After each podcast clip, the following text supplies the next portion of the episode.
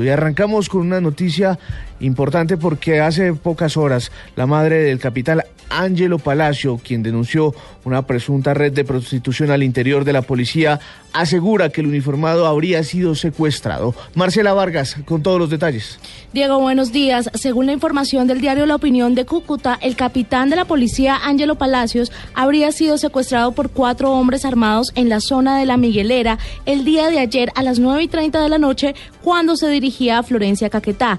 La denuncia fue hecha por Floralba Montero, la madre del capitán Palacio, al diario La Opinión, y aunque se desconocen las razones del, del, presunto secuestro de Palacio, se ha podido establecer que el gaula de la policía está en la casa de los familiares del uniformado. Ángelo Palacios ha sido conocido por el escándalo de la comunidad del Anillo que generó la salida del viceministro Carlos Ferro y del director de la policía Rodolfo Palomino presuntamente implicados. Marcela Vargas, Blue Radio. Marcela, gracias. Pues estaremos muy pendientes de, esta información del presunto secuestro del capitán Ángelo Palacio en la ciudad de Cúcuta. Cambiamos de tema porque el máximo jefe de las FARC admitió que hay crisis en el proceso de paz y la autenticidad de la polémica circular enviada a los guerrilleros en Colombia, en donde se pide estar alerta para regresar a lo mismo de hace 50 años. David Gallego.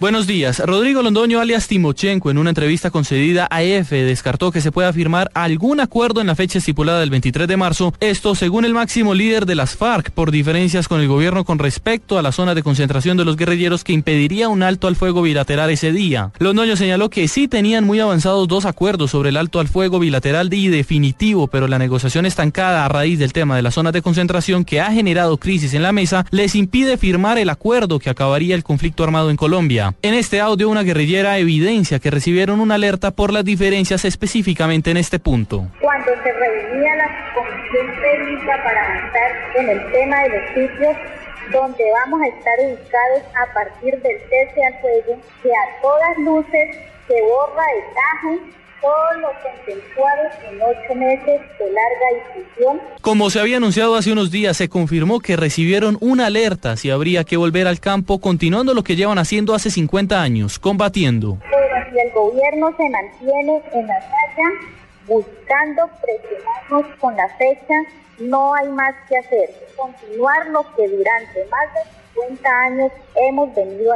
Dijo Timochenko en la entrevista que se retrocedió en este aspecto tres años, quedando como el documento inicial con el que se empezó el acuerdo. Finalizó el líder del grupo subversivo asegurando que la negociación no se ha detenido y garantizó que las FARC harán todo lo posible para seguir adelante en la negociación y buscar una salida a la dificultad que se ha planteado. David Gallego Trujillo, Blue Radio.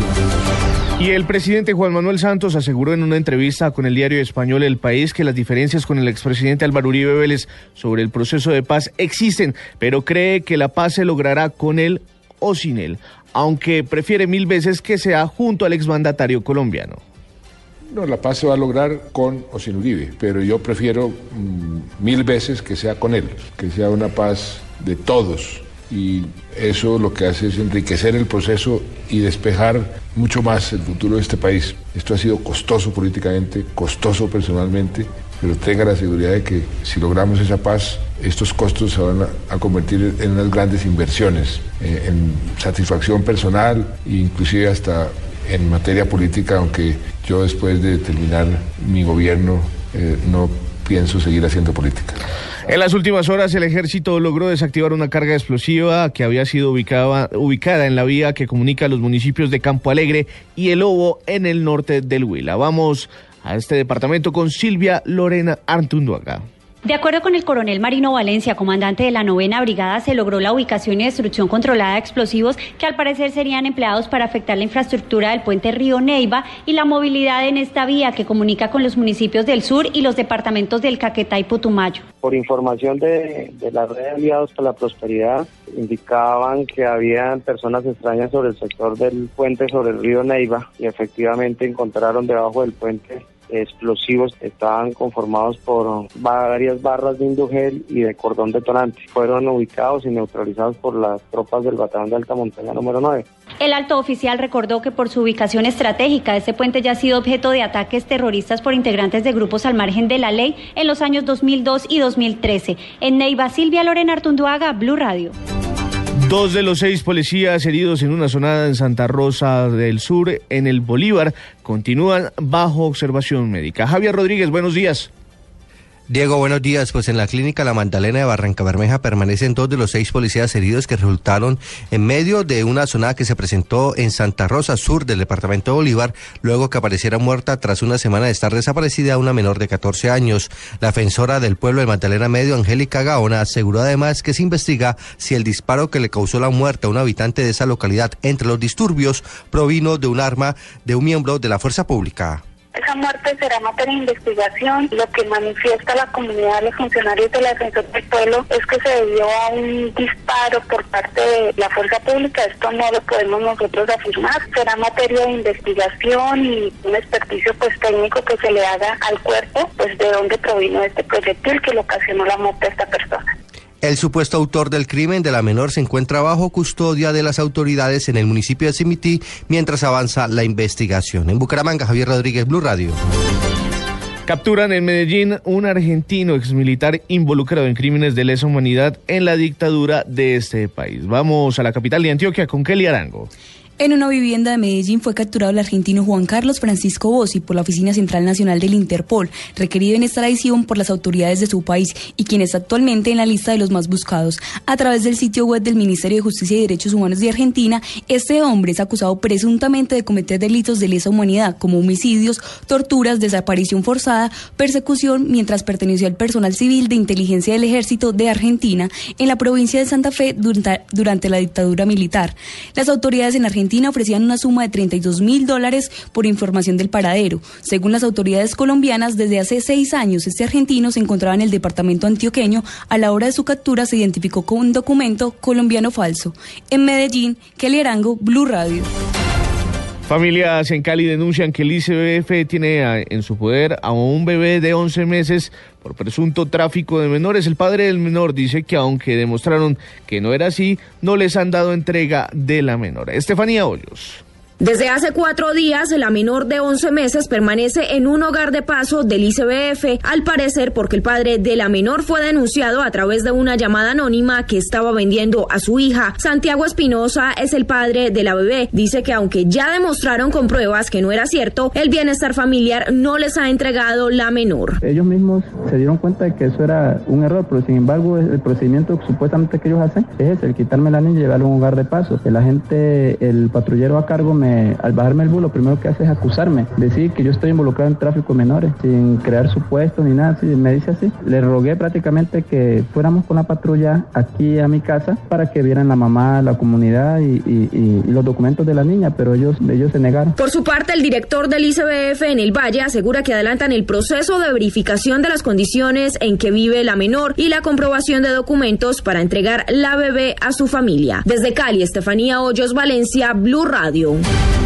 Con detención domiciliaria fue cobijado en las últimas horas un juez en Santa Marta investigado por otorgar beneficios a condenados por delitos sexuales con menores de edad y sustituirle la medida a un integrante del grupo Los Rastrojos. Diana Ospino.